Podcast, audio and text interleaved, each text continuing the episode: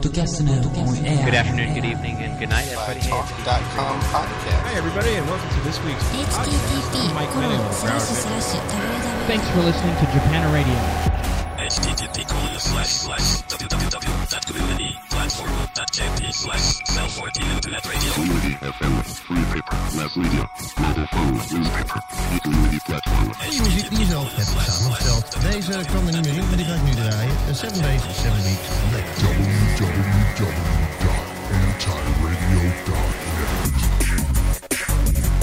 O Rádio.com corrige hoje uma injustiça. Já houve muitos podcasts portugueses em destaque, mas nenhum deles foi o Sons da Escrita. E o Sons da Escrita merece este destaque. Foi provavelmente o primeiro podcast português, mantém uma regularidade impressionante, está quase a chegar aos 60 programas, e é o único em Portugal que se dedica à divulgação puramente cultural. No primeiro Rádio.com falou-se dos Sons da Escrita, mas só hoje se acertam as contas.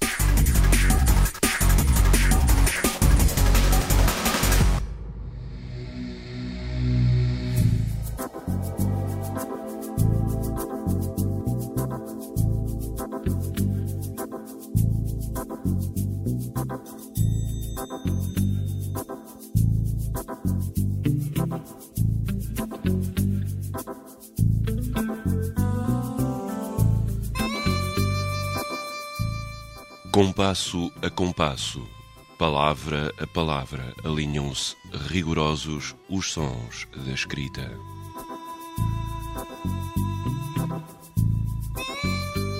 Quando um homem interroga a água pura dos sentidos e ousa caminhar serenamente, os esquecidos atalhos de todas as memórias, acontecem viagens. Viagens entre o quase tudo e o quase nada.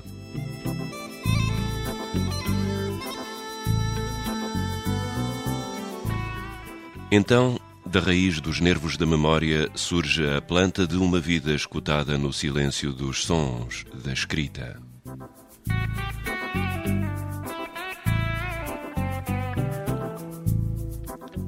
Sons da escrita, à volta de uma ideia de José António Moreira. José António Moreira, precisamente o autor dos Sons da Escrita. Antes de ser um podcast, foi, já lá vão dois anos, um audioblog com os sons depositados na página da internet. A transformação do audioblog em podcast com acesso nos agregadores foi exatamente no dia 19 de março, simbolicamente o dia da primavera, e nessa altura praticamente todas as pessoas que eu sabia que ouviam, aquelas que eu conhecia, não tinham nenhuma dificuldade em, em ter acesso uh, aos programas. Portanto, já nessa altura a banda larga era digamos, suficientemente larga para as pessoas não se queixarem tanto. Quando começou, primeiro com o blog e depois com o audioblog, o professor José António Moreira sabia quem eram os poucos ouvintes, os seus amigos. Hoje as estatísticas mostram que perdeu o controlo. E ainda bem, diz. Eu só sei é que já não posso controlar uh, quem é que ouve os sons da escrita. Eu tenho uma pequena ideia de que há muita gente a ouvir os sons da escrita, especialmente porque, sem eu fazer nada por isso, isso é garantido, não faz o meu, meu estilo. Por exemplo, no iTunes, na categoria Audioblogs, os sons da escrita estão classificados sistematicamente em primeiro lugar, não saem de lá.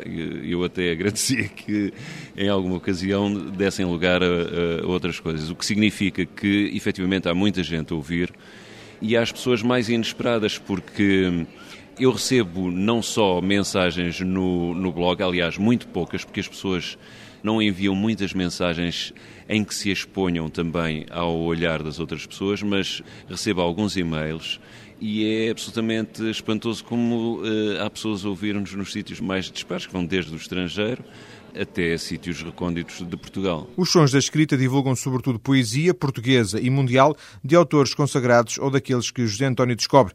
Ele próprio também escreve, mas isso aconteceu poucas vezes.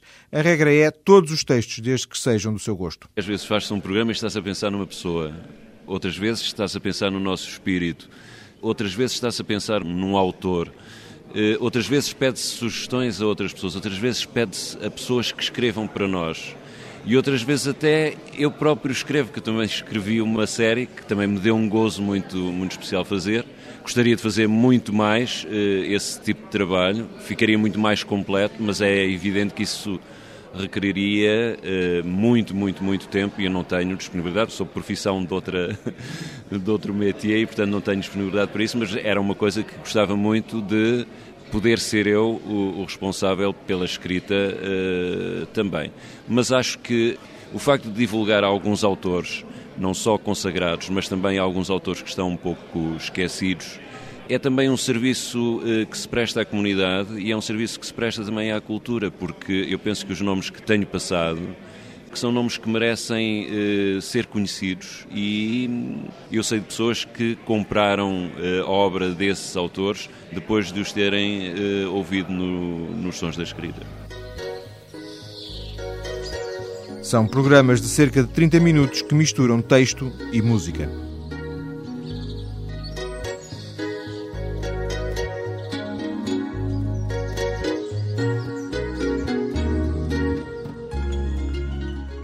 Com os rios da casa, ensinou-me minha mãe o lento e paciente ondular das palavras.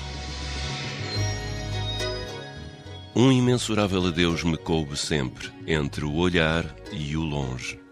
Lembro-me dos barcos carregados de pólen e do contrabando de asas dos Açores vagabundos. Quando os barcos voltaram, a minha mãe pintou o quarto de lilás. Não tardam aí as andorinhas, disse ela, e nos seus olhos brilhavam já as primeiras chuvas de abril.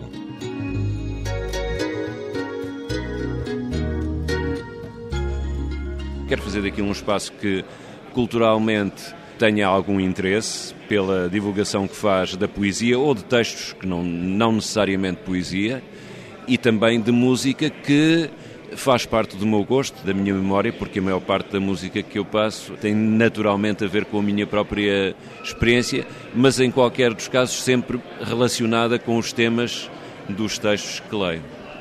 Mas demoram várias semanas a, a preparar porque tenho que escolher os textos, depois tenho que escolher as músicas, depois tenho que ver que tempos é que vou ter para ler os textos, quais são as músicas que se ajustam ao tema, qual é a música que vai estar por baixo das palavras que eu vou dizer e que me permitam um ritmo de leitura conveniente, que é uma coisa muito, é uma experiência muito interessante.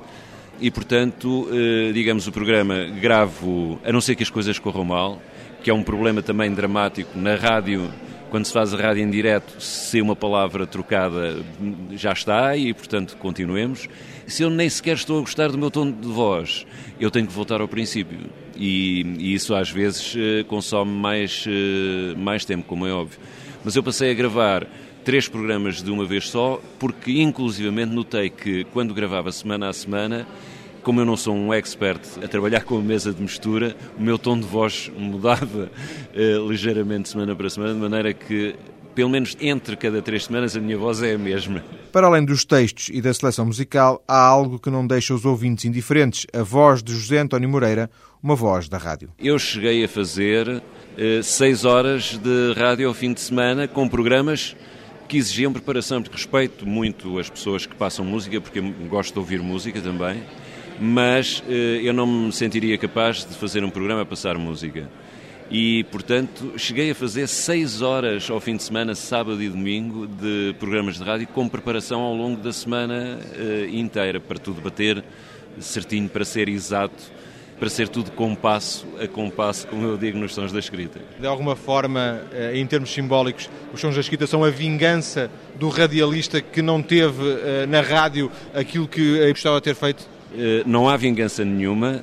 Há um amorzinho eh, dentro de mim pela rádio, pela comunicação, e eu não consigo divorciar-me dele, e portanto, tendo esta oportunidade, eu uh, agarro-a. Eu não, não, não vou dizer que um dia estarei a fazer rádio para mim próprio, não é? Mas é um bocado isso, quer dizer, dá-me prazer fazer ouço os meus próprios programas, não por questões de, de umbigo, para me ouvir a mim próprio, mas para me auditar eh, e, portanto, para me criticar. E faço tudo com grande amadorismo, o mais profissionalmente eh, possível, não é? Escolhendo os tempos, eh, enfim, e com muito parcos recursos, como é óbvio, porque não tenho acesso às coisas que têm as pessoas que estão numa estação de rádio.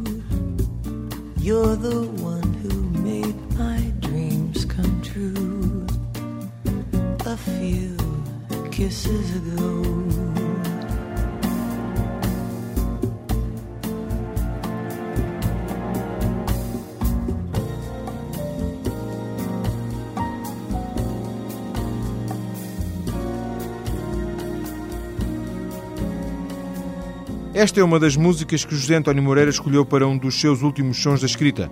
Uma música reproduzida sem os devidos direitos, o que não deixa de assustar o autor que se dedica à divulgação cultural, mas sem qualquer benefício, como gosta de frisar. Na realidade, eu não retiro nenhuma vantagem pessoal, não retiro nenhuma vantagem. Aliás, furtei-me todas aquelas possibilidades de pôr anúncios no, no blog e tudo mais. Portanto, eu não retiro nenhuma vantagem. Sou eu que compro os meus os discos que passo, a, a música que passo, sou eu que compro os livros ou livros que me emprestam, ou que trago da biblioteca da escola, ou o que seja. E, portanto, eu não ganho nada com o trabalho dos autores que utilizo, mas reconheço perfeitamente que outras pessoas poderão, enfim, beneficiar eh, de fazerem uma coisa que também é muito o espírito português, colecionarem aquilo em vez de eh, comprarem discos. Mas tenho também a certeza, por outro lado, de que, sem que isso constitua a fonte de riqueza dos autores que eu tenho passado nos sons da escrita, que algumas pessoas foram levadas à aquisição de discos ou de livros de autores que eu passei lá. Lembro, por exemplo, do Hugo Santos.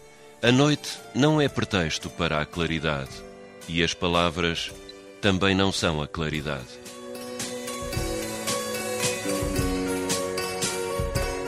O equinócio é um bom pretexto para anunciar outros pretextos. Este ponto vernal anuncia a primavera, e apesar de não termos visto o inverno em parte alguma deste tempo em que devia ter vivido, saudamos a ressurreição da primavera.